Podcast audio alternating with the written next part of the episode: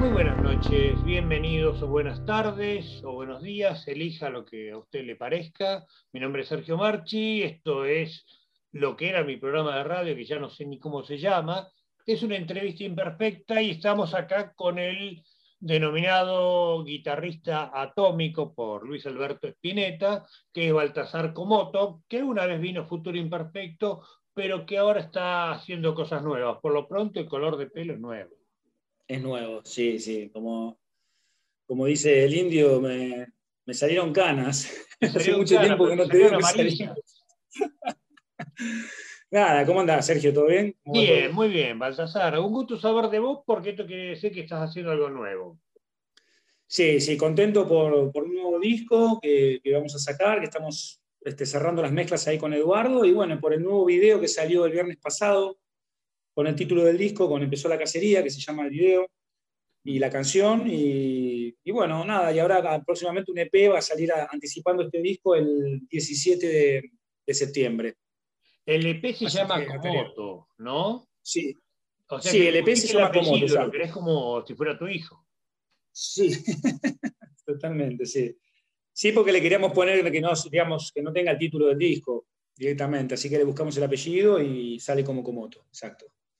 Y yo lo que estuve viendo es el tema Comenzó la cacería, que, que tiene un audio medio distinto. Eh, a los anteriores. Si vos bien siempre manejaste buen audio, acá se me tornó, pero a primera escucha nomás, industrial. ¿Vos qué decís? Sí, totalmente, totalmente. Es, bastante industrial, tiene un sonido agresivo, este, también un poco por la temática de la letra y por, por la temática del disco también, que es un disco bastante, digamos, este, realista en lo que yo por lo menos vivo y veo a mi alrededor. Me salió de alguna forma esta expresión porque veo que las cosas no, están, no están bien.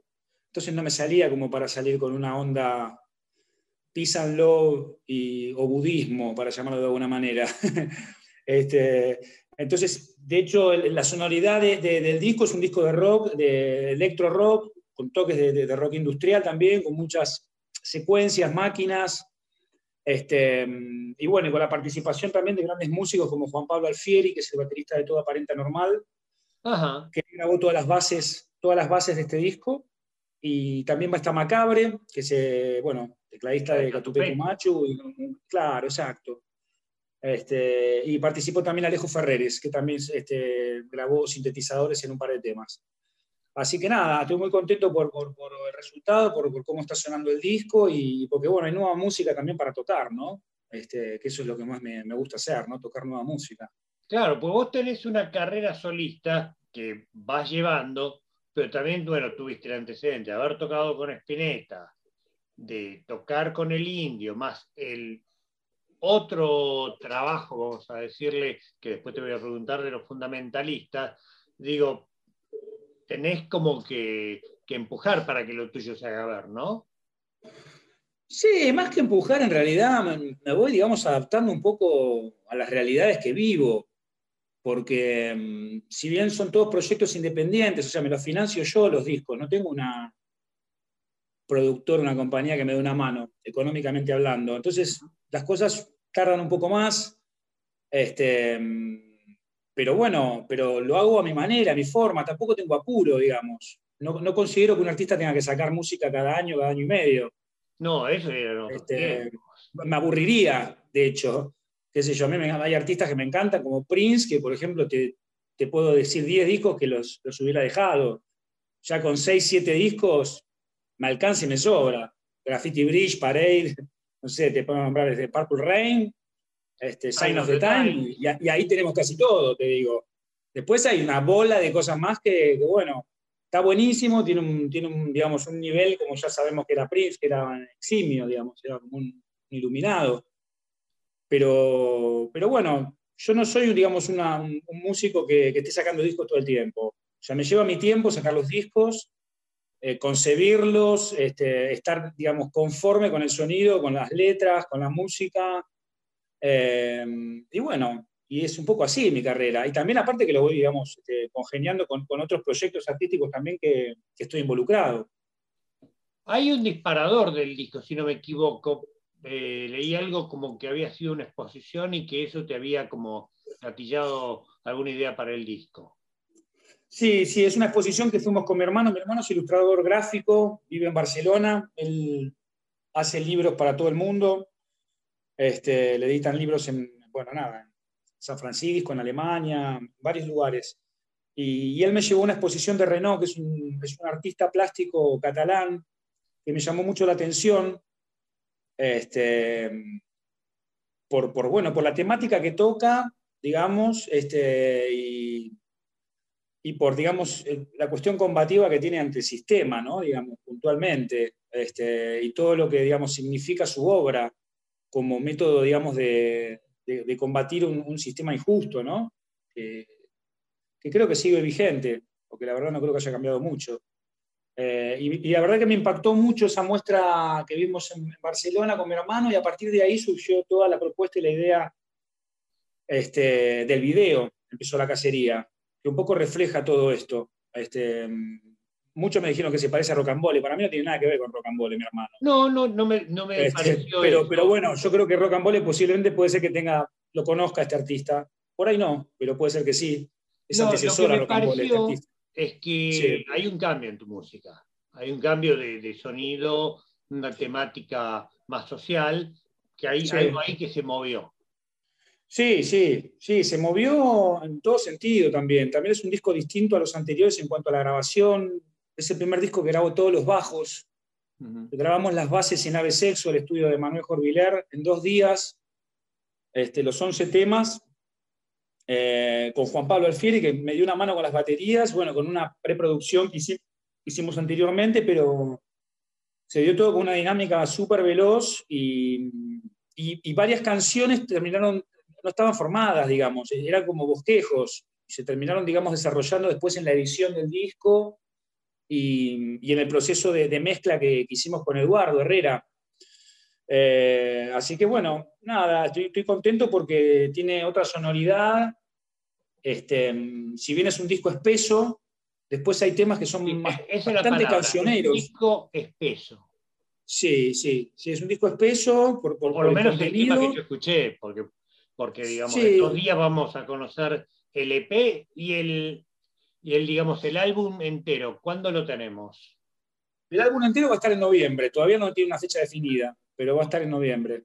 Eh, eh, bueno, nada, lo va a distribuir digitalmente DBN y, y, bueno, un poco hay, hay temas también que, nos, que son más canciones, digamos, que parten también de acústicas o de sonido más acústico.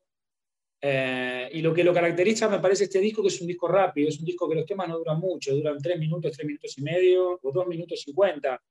Es un disco ramonero, como yo le digo. Sí, te iba a hacer ese chiste, pero dije, bueno, va a quedar mal. Pero mal lo hiciste No, no, me encantan los Ramones, me encantan. Y es un disco súper este, rápido, este, como para escucharlo en 30 minutos y pasar a otra cosa.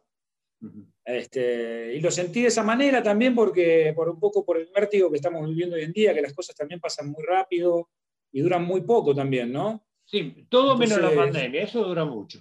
Eso dura mucho, ¿Y cómo la, cómo la llevaste la, la, etapa pandémica? Bueno, eh, qué sé yo, como, creo que como todo el mundo, encerrado y tratando de hacer cosas creativas en mi casa cuando a veces no salen también, porque no te puedo decir que compuse temas. Componer no compuse absolutamente nada. ¿Y estos temas del disco ya los tenías hechos o los hiciste? Sí, los tenía anteriormente hechos, eh, pero se fueron desarrollando, digamos, lo que es la, edición y la mezcla el año pasado de temas. Pero muchos, había varios temas también que, habían quedado colgados de, de lead, un par de temas, y después subieron todas ideas nuevas. En realidad surge también de, de un concepto que hice en la preproducción, de hacer un doble, que se llama Empezó la cacería, el primer disco, y el segundo disco se llama Terminó la cacería. Ajá. Este, este sería, este sería el primer disco. una serie? Sí, exactamente, totalmente, sí. Sí, es el primer, el primer disco. Em, y bueno, nada, eh, surgió este, antes de la, de la pandemia, y en el momento de la pandemia, bueno, nada, qué sé yo, me, me recluí bastante en mi casa, toqué mucho, toqué mucho la viola, toqué mucho los teclados también. Este, y, vi mucho cine también, muchas películas, tratando como de distraerte, ¿no? También un poco, porque si no se torna demasiado, y más para los músicos, que a nosotros nos gusta salir a tocar, ¿no? Nos gusta mostrarnos. Sí, sin embargo, vi el, show que hiciste con los fundamentalistas ahí en Carué. Qué epopeya eso, ¿eh? Sí, eso fue, fue colosal, la verdad que fue una cosa increíble, que estamos agradecidos al indio de poder dado digamos, este, habernos dado la oportunidad para tocar sus temas en un contexto también atípico, ¿no? porque ese lugar, este, Pecuén, es un lugar, este, la verdad que es mágico, es increíble. Él había hecho una sesión de, fotos hacía tres años antes, con KBK, y bueno, surgió también esa propuesta de, hacerlo en ese lugar. Este, y bueno, nada, contento, contento de que, de que pudimos, digamos, este, desarrollar un concierto histórico, un streaming histórico que, fue reciente en realidad, porque no tiene más de seis meses ese, streaming. no, no, fue de hace poco y realmente me sorprendió porque lo vi por una casualidad, vi una canción, después vi otra, también viendo todo el show y dije, qué bien, más allá de, de lo buenas que son las canciones y de lo interesante que es ver como cada uno de ustedes, pues son como cuatro o cinco los que cantan, ya no recuerdo, cada uno tiene como su propia versión de aproximarse a la música del Indio Solari. Sí, sí, sí, tenemos también voces diferentes, hubieron versiones, la verdad que memorables, como la de Deborah Dixon, este, o, la de Luciana Palacio también, que son este, un enfoque diferente, ¿no? Porque si bien son los temas del indio y los redondos están cantados por el indio, eh, nada, una voz femenina es como que le da otra, digamos, otra visión a la canción y está buenísimo como, como, como se dio, ¿no? Se dio súper natural también. Todos tenemos matices diferentes y tenemos también estilos distintos, ¿no? Si bien me parece que los que realmente cantan en ese grupo es Débora Dixon y Luciana. Sí, bueno, son cantantes, bien, pero me gusta para llamar profesionales bueno, nosotros hacemos lo que podemos. Este, bueno, pero el indio de Gaspar es distinto al indio de Pablito, es distinto tu indio y es distinto al de Fernando Donale, que es el indio más raro de todos. Es como un cometido. Sí, más pop, por ahí más, más. Sí, la versión de Fernando a mí me gustó que fue como medio virus, ¿no? Un poco, como que fue una cosa ochentosa que estuvo buena. Ah, mirá vos, mirá vos por dónde. Yo, lo vi como un poco desde ese lado, en realidad. Este y nada, y lo bueno es que es eso, que se, digamos, se armó como una dinámica y en el contexto general fue todo muy, muy directo y muy, muy sincero, me parece. Eh, y también cabe destacar a la gente que trabajó, digamos, en este streaming, que hizo posible que se lleve toda la parafernalia esa que Enorme se producción, muy bien hecho, realmente. Me imagino que montar eso que montaron en el lugar que recordémosle a la gente que es un pueblo que ya no existe, que Arué es como, un, como si fuera en las ruinas de Pompeya, pero nuestras, eh, montar eso ahí, tenés que instalar todo de vuelta. Sí, fue una apuesta muy, muy, muy, fuerte de la producción. Este, y, bueno, y de toda la gente que confió también y que dio su energía, digamos, a, a, este proyecto, porque dependíamos de todos en realidad. No es que fue un equipo de gente que fue ahí a laburar y, este, y en un lugar también eso, que para mí es muy representativo, este, porque si bien es un, era un balneario que fue inundado, que fue, digamos, toda la gente este, fue evacuada, todo lo que quedaron fueron ruinas, y para mí esas ruinas representan un poco el mundo en el que vivimos también, ¿no? Porque todo se está yendo un poco para ese lado, si no hay una conciencia colectiva todo está mundial. ¿no? Está todo totalmente, es como una Atlántida. Exacto, como una Atlántida. Este, pero bueno, nada. Una pregunta. Eh, ¿No tocas eh, estos temas nuevos que vos estás haciendo? ¿Lo vas a tocar en Noche de Reyes o algo así? Y explícame qué es Noche de Reyes, porque para mí es un juego de cartas, pero no sé para ustedes.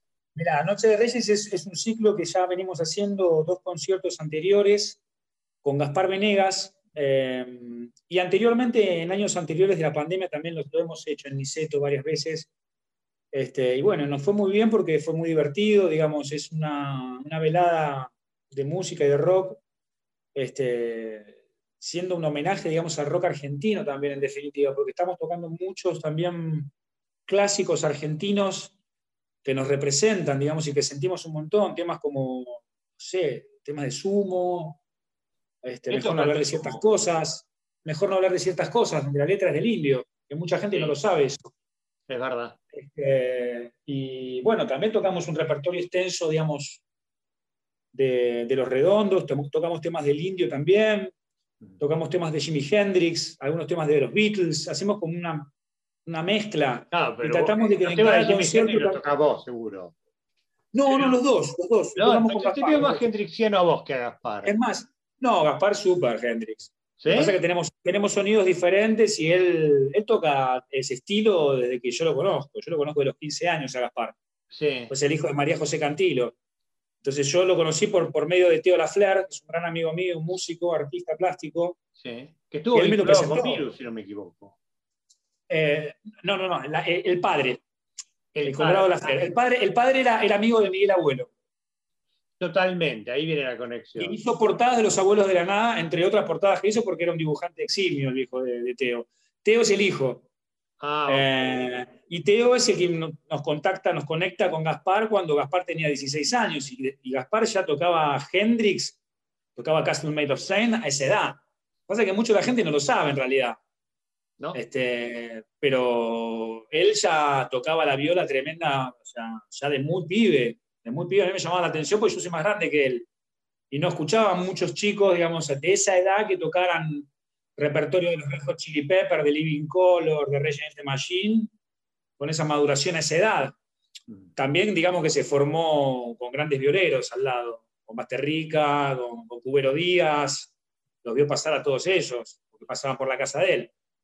Claro. Entonces, bueno, esto de la fecha de Reyes, digamos, es, un poco eso, es una, unión de amistad y de, este, y, puntualmente de pasar un, gran, buen momento tocando música que nos gusta tocar siempre, este, con, amigos invitados, este, que siempre vamos variando en cada concierto y también va variando un poco la lista porque vamos agregando temas nuevos también. Claro, en vez de y, a su, vez tocamos, tocamos los proyectos propios. Yo voy a tocar, en este caso, empezó la cacería, todo el disco, por primera vez.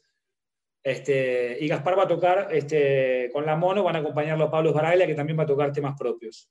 Ah, bueno, eh, bueno recordame el lugar y el día. Sí, el lugar es en, en, la carpa de rock, en el estadio Malvinas Argentinas. Que todavía resiste. Que todavía resiste, sí, ¿no? Y aparte está buenísima la carpa que armaron ahí con todos los protocolos, hay mucho aire, hay mucho espacio entre la gente. Eso es importante decirlo, que la gente esté tranquila, que vaya, porque los dos, este, este, los dos conciertos anteriores, eh, la verdad que estuvo buenísimo, se llenó de, gente y, con mucho espacio y la gente lo disfrutó un montón y la verdad que, que, bueno, esta va a ser la, tercera edición, digamos. Este, en mi caso yo voy a presentar mi disco, eh, mi nuevo disco en este contexto. Y bueno, y al final vamos a tocar con, con, Gaspar y con, bueno, y con la banda que nos acompaña, digamos, que los grandes clásicos argentinos estos que te estoy nombrando. Me alegra mucho saber que estás con material nuevo, que vas a tocar y que de a poco, como decía el tema de los Beatles, eh, el hielo se va derritiendo. El hielo que nos puso la pandemia, obviamente, y que vuelve la música en vivo.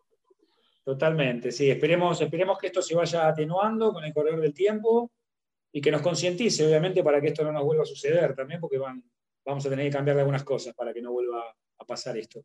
Y en noviembre esperamos tu nuevo disco y bueno, ya veremos en noviembre si volvemos a charlar presencialmente o a través de pantallas de acuerdo a este virus loco que está mutando. Totalmente, totalmente. Bueno, Te mando un gran abrazo, Balta. Dale, un gran abrazo, Sergio, cuídate. Nos vemos, ¿eh? Chao.